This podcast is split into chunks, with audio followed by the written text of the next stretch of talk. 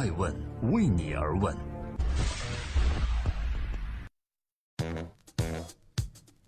Hello，各位好，二零一七年六月二十四日，我是爱成，欢迎聆听守候爱问每日人物，每天晚上九点半带您关注全球风口浪尖人物的商业故事。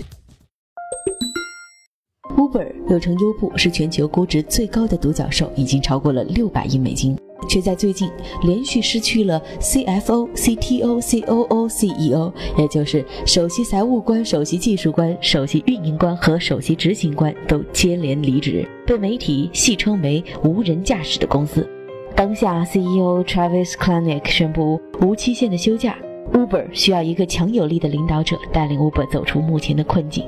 在大家看来 c l a n i c 的好朋友 Uber 的董事 Arianna Huffington 成为了最有可能接替 Travis c l a n i c 的下一任成为优步 CEO 的人选。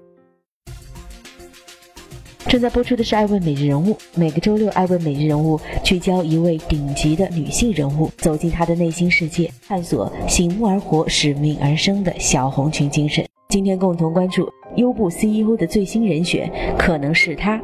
今天关注的这位女主角，在一九五零年出生于希腊雅典的一个普通家庭。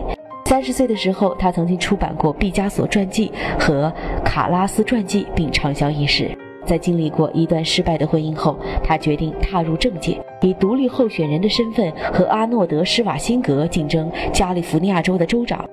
最终，由于种种原因，退出竞选。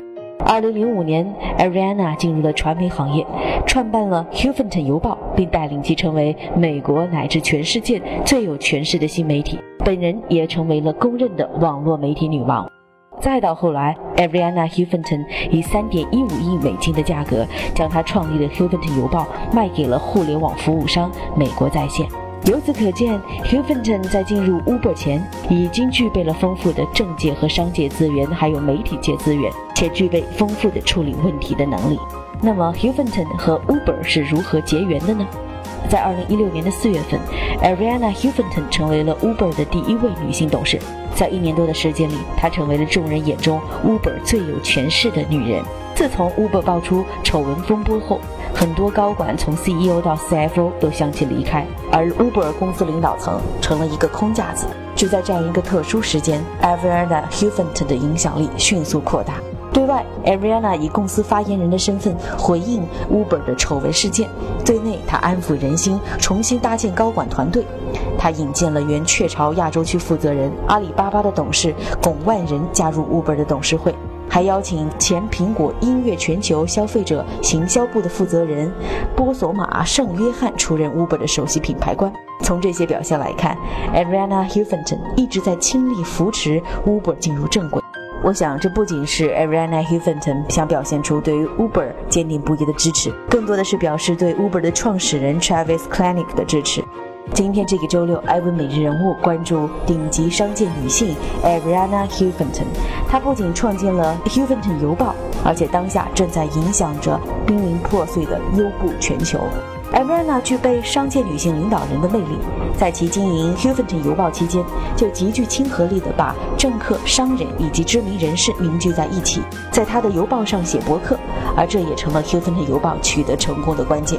那么 Huffington 本人是怎么样的一个人呢？Huffington 邮报的投资人弗雷德·哈曼曾经这样评价 Ariana，说这是一个能值得人们信任的人。而 Uber 的创始人 Travis k l a n i c k 也曾经说：“我从个人角度讲，Ariana 对我的引导是无价的。我也相信 Ariana 作为 Uber 的董事，具备将 Uber 带到下一个高度的能力。看来处理危机似乎是这个女人的强项。”他认为，领导者最重要的品质就是知道该如何应对危机而不被其压垮，尤其是在周围人毫无头绪的时候。也许这种自信也是外界认为他有可能会成为 Uber 新一任 CEO 的原因吧。正在播出的是《爱问每日人物》，我是爱成，每周一到周六晚上九点半，带您聚焦全球最受关注、风口浪尖人物的商业八卦。今天共同关注 Aviana Huffington。这位最有可能成为下一任优步全球 CEO 的女人，有着一个在商界非常广为流传的观点。她认为，创业中的过度劳累是完全没有必要的。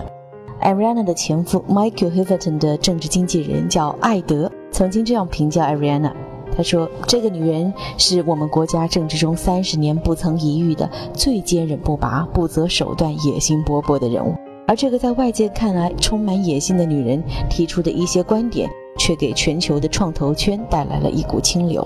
在如今的创投圈，过度劳累似乎成为了成功的必备因素，甚至很多创业者以连轴转的工作方式为荣耀。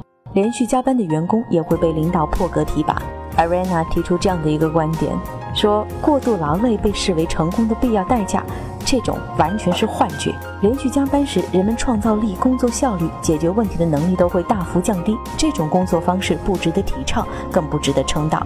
只有足够自律、具备远见且及时为自己充电的员工，才应该在职场中得到称赞、效仿和晋升。别再追求凌晨四点的北京、洛杉矶和哈佛大学了。其实，艾文发现，人类完整的睡眠是七到九个小时，除非你有什么基因突变，而基因突变是训练不出来的。只有百分之一的人口携带这样的突变。在进行了一系列科学实验和研究后，Ariana 得出了这样的结论：就是，别再过度劳累。和回应外界对他的野心相比，Ariana Huffington 更乐意定义成功。他认为，成功主要来自于以下几个方面。一懂得休息，二具有来自内心深处的智慧，这种智慧不同于智商，能够帮助人们看到机遇，是领导力的真正内涵。三具备恢复力，不惧失败。四放弃一些不适合自己的东西，知道自己的内心真正想要的是什么。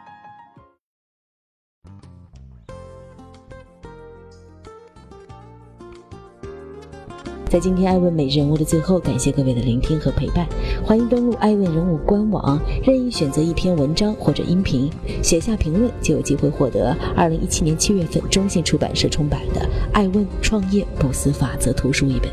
根据最新的消息，目前有一千多名 Uber 的现职员工向公司董事会发出了联名信，请求董事会将他的创始人 CEO Travis Kalanick 重新归位到运营岗位。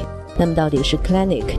卷土重来，还是 Ariana Huffington 将成为下一任的 CEO，亦或是还有其他更合适的人选呢？一切艾问每日人物都会随时关注。